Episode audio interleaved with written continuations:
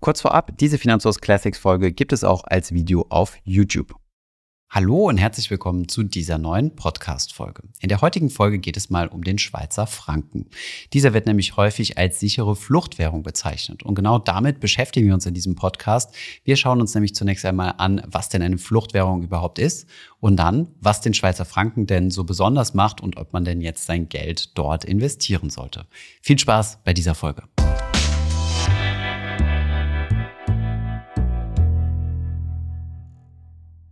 Gerade seit Krisenbeginn und besonders seit dem Beginn des Krieges in der Ukraine wird immer häufiger vom Schweizer Franken als Fluchtwährung gesprochen. Mit dem Thema beschäftigen wir uns heute einmal und legen zunächst einmal los und schauen uns an, was denn eine Fluchtwährung überhaupt ist. Als eine solche bezeichnet man Währungen, die in Krisenzeiten oder in Zeiten großer Unsicherheit an Wert gewinnen oder zumindest einmal stabil bleiben. Diese Währung wird also im Vergleich zu anderen Währungen wertvoller, was wir uns gleich nochmal genauer anschauen.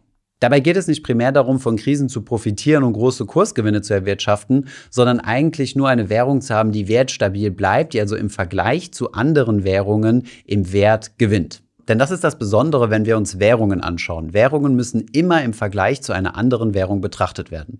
Und das machen wir jetzt einmal. Wir schauen uns hier einmal die Kursentwicklung vom Euro im Verhältnis zum Schweizer Franken an. Hier sehen wir also den Wert eines Euro ausgedrückt in Schweizer Franken. Dieser Kursverlauf geht, wie man ganz gut sehen kann, abwärts. Das bedeutet, dass der Euro in Schweizer Franken gemessen weniger wert wird. Dementsprechend wird der Schweizer Franken mehr wert in Euro gemessen. Da das mit den Währungspaaren nicht immer ganz einfach ist, hier ein kurzer Exkurs, um diesen Chart wirklich gut zu verstehen. Wie eben gesagt, werden Währungen immer als Paar betrachtet. Das heißt, eine Währung gemessen in der Größe der anderen Währung. Und dieses Paar kann man auch umdrehen. Wenn wir zum Beispiel Euro, Schweizer Franken umdrehen in Schweizer Franken Euro, dann sieht der Kurs genau so gespiegelt aus. Er läuft nämlich von unten nach oben. Wir behalten jetzt weiterhin aber mal diese Ansicht des Euros ausgedrückt im Schweizer Franken und werden das auch über das ganze Video hinweg tun. Wir müssen uns nur merken, wenn hier der Kurs sinkt, bedeutet das, dass der Schweizer Franken mehr wert wird. Denn sinken bedeutet hier, dass der Euro weniger wert wird. Also der Schweizer Franken mehr. Den Kurs, den wir hier also sehen, ist also Euro in Schweizer Franken gemessen oder anders ausgedrückt Franken pro Euro. Also wie viele Schweizer Franken bekomme ich für einen Euro? Also wenn wir zum Beispiel hier oben in der Spitze schauen, da war der Franken noch verhältnismäßig günstig. Da habe ich für einen Euro fast einen Franken 70 bekommen. Und hier unten in der Grafik, da war der Schweizer Franken besonders viel wert. Da habe ich für einen Euro nämlich nicht mal einen ganzen Franken bekommen. Schauen wir uns jetzt mal die Eigenschaften an, die den Schweizer Franken zu einer Fluchtwährung machen oder machen könnten. Zunächst einmal ist bei Währungen wichtig zu verstehen, dass der Wert einer Währung alleine auf Vertrauen basiert. Also heutzutage sind Währungen nicht mehr mit Gold hinterlegt. Dasselbe gilt übrigens auch für den Schweizer Franken. Aus diesem Grund bedeutet auch ein stabiler Währungskurs, dass man viel Vertrauen in diese Währung hat. Jetzt stellt man sich natürlich die Frage, wo dieses Vertrauen für die Schweizer Währung herkommt. Es gibt zunächst einmal diesen gewissen Faktor der Marke der Schweiz, dass sie also als besonders robust gilt. Dann ist sie natürlich neutral und politisch über Jahrzehnte oder Jahrhunderte hinweg sogar stabil. Außerdem ist die Aufgabe der Schweizer Nationalbank, den Schweizer Franken zu schützen und wertstabil zu halten, dazu gleich mehr. Hinzu kommt, dass die Wertentwicklung des Schweizer Franken in den vergangenen Jahrzehnten immer sehr wertstabil war. Seit 1999 hat der Schweizer Franken gegenüber dem Euro um fast 40 Prozent an Wert gewonnen. Damals bekam man für einen Euro noch ungefähr einen Franken 60 und mittlerweile ist der Franken so stark geworden, dass man für einen Euro nur noch einen Franken bekommt. Ziemlich ähnlich sieht die Entwicklung aus, wenn wir statt dem Euro den US-Dollar nehmen. Auch dieser hat seit 1999 mehr als 30 Prozent gegenüber dem Franken an Wert verloren oder anders ausgedrückt der Franken gegenüber dem Dollar an Wert gewonnen. Weitere positive Faktoren für eine Fluchtwährung sind, wenn die Wirtschaft sehr robust und stabil ist, die hinter dieser Währung hängt, und wenn die Inflationsraten in diesem Währungsraum relativ niedrig sind. Darauf kommen wir aber gleich nochmal zu sprechen. Das Vertrauen in den Schweizer Franken hat sich übrigens auch nach dem russischen Angriff auf die Ukraine nochmal stark gezeigt. Im Februar 2022 verlor der Euro gegenüber dem Schweizer Franken 5% oder anders ausgedrückt hat der Schweizer Franken um 5% gegenüber dem Euro aufgewertet. Dieser Trend dauerte aber nicht nur einen Monat, sondern tatsächlich sogar bis zum September. Da ist die Aufwertung sogar bis zu 10% hochgegangen. Das Konzept Fluchtwährung Schweizer Franken hat in diesem Fall also gut funktioniert.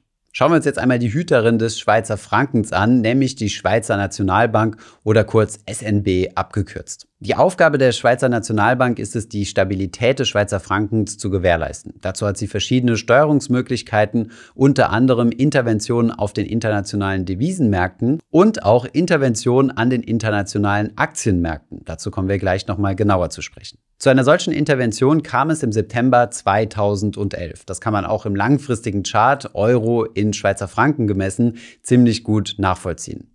Wie wir im Chart ganz gut sehen können, ist seit 2007 bis zum Jahr 2011, also dem Moment der Intervention der Schweizer Nationalbank, der Schweizer Franken gegenüber dem Euro extrem an Wert gestiegen oder anders ausgedrückt, der Euro hat stark an Wert verloren. Dieses Stärkerwerden oder Aufwerten des Schweizer Franken hat die Schweizer Nationalbank als problematisch gesehen. Sie argumentierte, dass die aktuelle Überbewertung des Schweizer Frankens zur Schwächung der Schweizer Wirtschaft führen kann und ein Risiko von Deflation in sich birgt. Aus diesem Grund hat sie dann im September 2011 beschlossen, den Schweizer Franken an den Euro zu koppeln. Sie gab bekannt, in Zukunft dafür zu sorgen, dass der Mindestkurs immer 1 Franken 20 sein wird. Sollte ein Schweizer Franken in Euro gemessen also weniger wert werden als 1 Franken 20, dann würde sie intervenieren. Was die Zentralbank dann genau gemacht hat, das schauen wir uns gleich an. Gehen wir aber nochmal einen Schritt zurück, um zu verstehen, warum denn ein starker Schweizer Franken ein Problem für die Schweizer Wirtschaft sein könnte. Das war ja die Argumentation, die die Schweizer Nationalbank 2011 veröffentlicht hat, um ihre Intervention zu rechtfertigen. Grundsätzlich ist es so, wenn ein Land eine starke Währung hat, hat es Vorteile, aber auch Nachteile.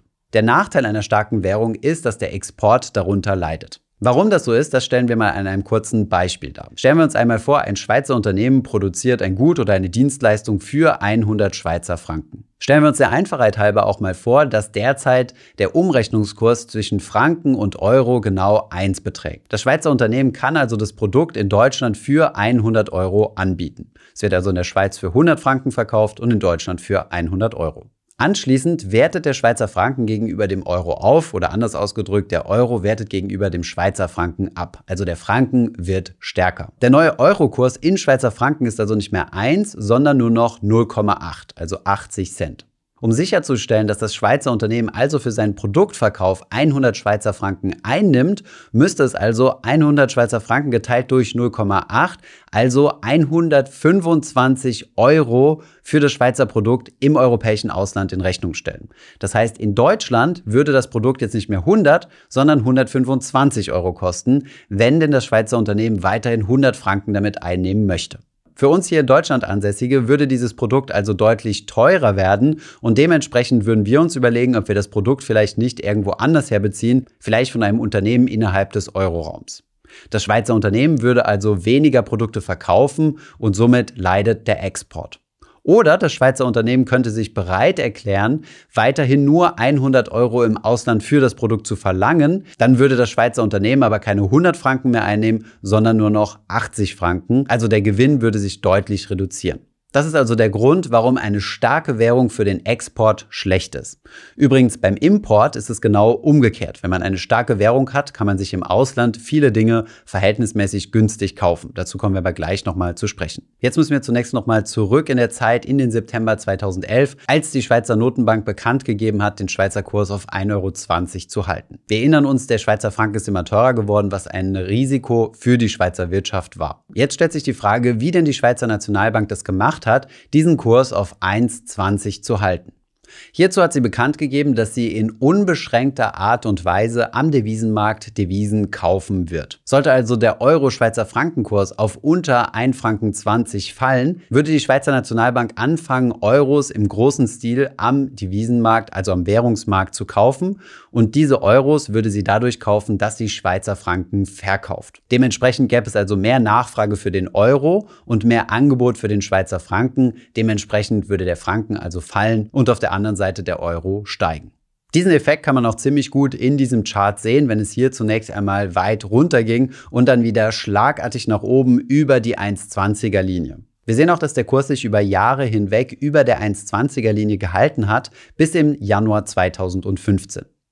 Dann hat die Schweizer Nationalbank bekannt gegeben, dass sie den Mindestkurs von 1,20 und den damit einhergehenden unlimitierten Devisenkäufen aufgibt. Insgesamt war die Schweizer Wirtschaft einfach zu stark und somit das Devisenkaufprogramm einfach zu teuer geworden. Die Reaktion des Marktes war auch ziemlich imminent. Kurz nach der Bekanntgabe ist der Kurs des Schweizer Frankens in die Höhe geschossen, auf ganz kurzzeitig unter das Niveau von einem Schweizer Franken pro Euro und hat sich dann auf Parität ungefähr eingependelt, also ein Schweizer Franken gleich ein Euro. Aktuell im März 2023 befinden wir uns sogar noch leicht darunter. Derzeit bekommt man nämlich für einen Euro weniger als einen Franken, nämlich 0,9796 Franken. Daher drängt sich jetzt die Frage auf, ob denn die Schweizer Nationalbank nicht wieder intervenieren wird und nicht wieder unlimitiert Devisen am Devisenmarkt zu kaufen und den Schweizer Franken wieder auf 1,20 zu drücken. Tatsächlich befinden wir uns jetzt aber in einer wirtschaftlich etwas anderen Situation als noch 2011, als der starke Schweizer Franken eine Gefahr für die Wirtschaft war. Wir hatten ja eben gesagt, dass der Export unter der starken Währung gelitten hat, dass es aber gleichzeitig positiv für den Import ist, wenn man eine starke Währung hat. Und genau davon profitiert die Schweiz derzeit,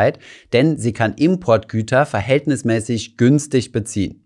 Hierzu zählen zum Beispiel Rohstoffe, wie zum Beispiel Energierohstoffe oder Produkte und Dienstleistungen aus dem Ausland. Das hat gerade in den letzten Monaten der sehr hohen Inflationsraten dafür gesorgt, dass die Schweiz eine im Vergleich zum Deutschland deutlich niedrigere Inflation erlitten hat. Die Schweizer Inflationsrate lag im Februar 2023 gerade mal bei 3,4 Prozent.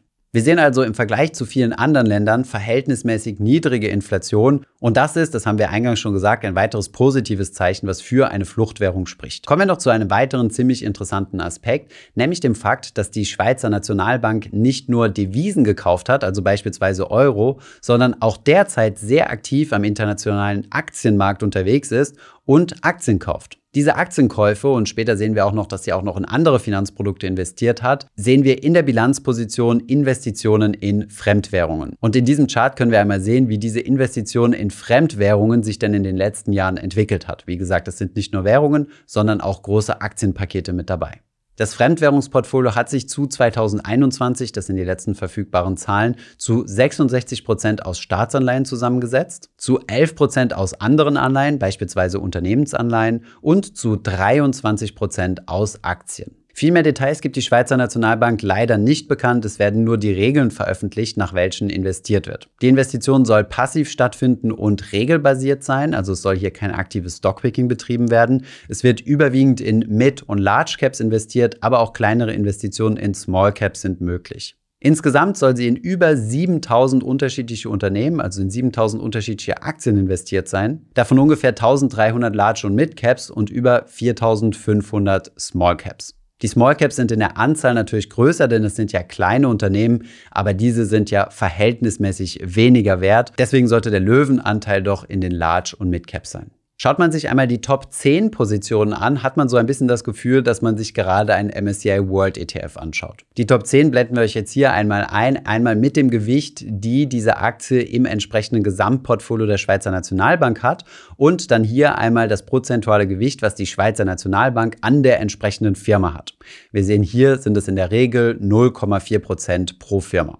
Diese Zahlen stammen übrigens nicht von der Schweizer Nationalbank selbst, denn diese halten sich relativ bedeckt bezüglich ihrer Investitionen. Allerdings müssen in Amerika die sogenannten 13F-Filings erstellt werden, wo die einzelnen Gesellschaften wie zum Beispiel Apple bekannt geben, wer ihre Aktionäre sind und etwas ähnliches gibt es auch in Großbritannien. Von daher ist es möglich, dass hier in diesen Top 10 auch noch bei der Schweizer Nationalbank andere Werte mit drin sind, die aber über solche Filings nicht mit bekannt gegeben werden. Übrigens, kleiner Fun Fact am Rande, die Schweizer Nationalbank ist übrigens auch an der Börse gelistet von ihr kann man tatsächlich sogar Anteile kaufen. Das ist gar keine so unübliche Konstruktion. Das gibt es noch in verschiedenen anderen Ländern, beispielsweise in Belgien. Allerdings habt ihr hier sehr stark eingeschränkte Aktionärsrechte. Wenn die Schweizer Nationalbank aber mit ihrem Portfolio Gewinne erwirtschaftet, dann werden die auch ausgeschüttet und dann kann man hiervon auch profitieren. Das hier ist natürlich keine Anlageempfehlung. Wir fanden diesen Fakt nur ziemlich spannend. Wenn ihr mehr Informationen dazu möchtet, wer denn die Aktionäre der Schweizer Nationalbank sind und wie die denn grundsätzlich aufgeteilt ist, dann findet ihr mehr Infos dazu unten in der Beschreibung. Soweit also mal zum Thema Schweizer Nationalbank und Schweizer Währung als Fluchtwährung. Jetzt bleibt noch die Frage zu klären, wie ich denn an eine solche Fluchtwährung herankomme.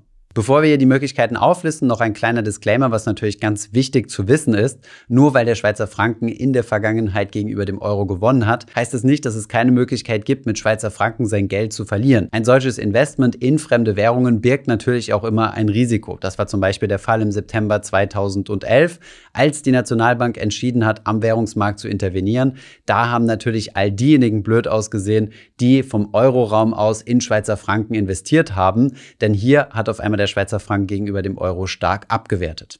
Also solche Währungsinvestitionen solltet ihr immer mit sehr, sehr viel Vorsicht genießen. Was für euch entscheidend ist, ist ja die Währung eures Lebensmittelpunktes. Und wenn das zum Beispiel in Deutschland oder Österreich ist, dann ist das der Euro. Denn schlussendlich müsst ihr eure Rechnung ja in Euro bezahlen. Aber schauen wir uns jetzt einmal an, wie man in diese Fluchtwährung investieren kann.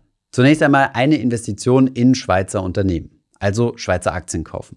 Wertet der Schweizer Franken gegenüber dem Euro auf, dann wird auch eure Investition in Schweizer Firmen mehr wert. Schweizer Franken sind im Schweizer Index SMI enthalten, aber auch im europäischen Index Stocks Europe 600. Übrigens, auch im MSCI World findet ihr Schweizer Aktien, hier ist das Gewicht nämlich 3%. Wichtig zu wissen ist aber auch, dass Schweizer Firmen international tätig sind, beispielsweise eine Nestlé oder eine Roche, die verkaufen ihre Produkte weltweit und kassieren deswegen auch ihre Umsätze in ganz unterschiedlichen Währungen. Eine zweite Möglichkeit ist die Investition in Schweizer Staatsanleihen. Hier haben wir denselben Effekt wie bei den Aktien. Die dritte Möglichkeit wäre es einfach, die Währung zu kaufen. Das geht bei einigen Brokern, dass man in Fremdwährungen investiert. Oder ihr tauscht einfach Euro in Schweizer Franken um und haltet diese Reserven bar oder in einem Schließfach. Und der vierte Punkt, das ist so ein bisschen ein Sammelpunkt, Investitionen in weitere Sachwerte, wie beispielsweise in Immobilien. Hier gilt natürlich dieselbe Logik. Kommen wir jetzt einmal zur Frage, wann ist eine solche Fluchtwährung sinnvoll?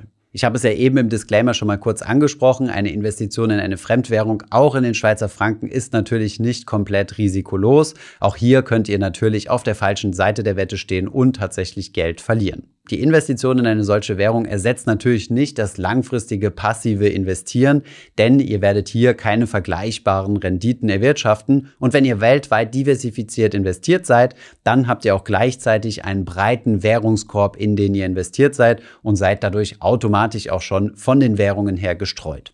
Wenn ihr aber sowieso aus Risiko oder anderen Gründen größere Barreserven haltet, dann könnt ihr in Erwägung ziehen, diese Reserven auch in andere Währungen zu diversifizieren.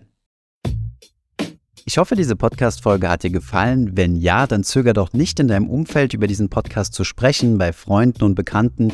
Ich denke, es gibt auch in deinem Umfeld viele Menschen, die sich für das Thema finanzielle Bildung interessieren oder interessieren sollten. Wenn du auf iTunes bist, würden wir uns auch freuen, wenn du uns eine positive Bewertung dalässt. Das hilft uns, den Podcast noch einfacher auffindbar zu machen. Alle wichtigen Links und Verweise findest du wie immer in den Show Notes zu diesem Podcast. Vielen Dank fürs Zuhören und bis zum nächsten Mal.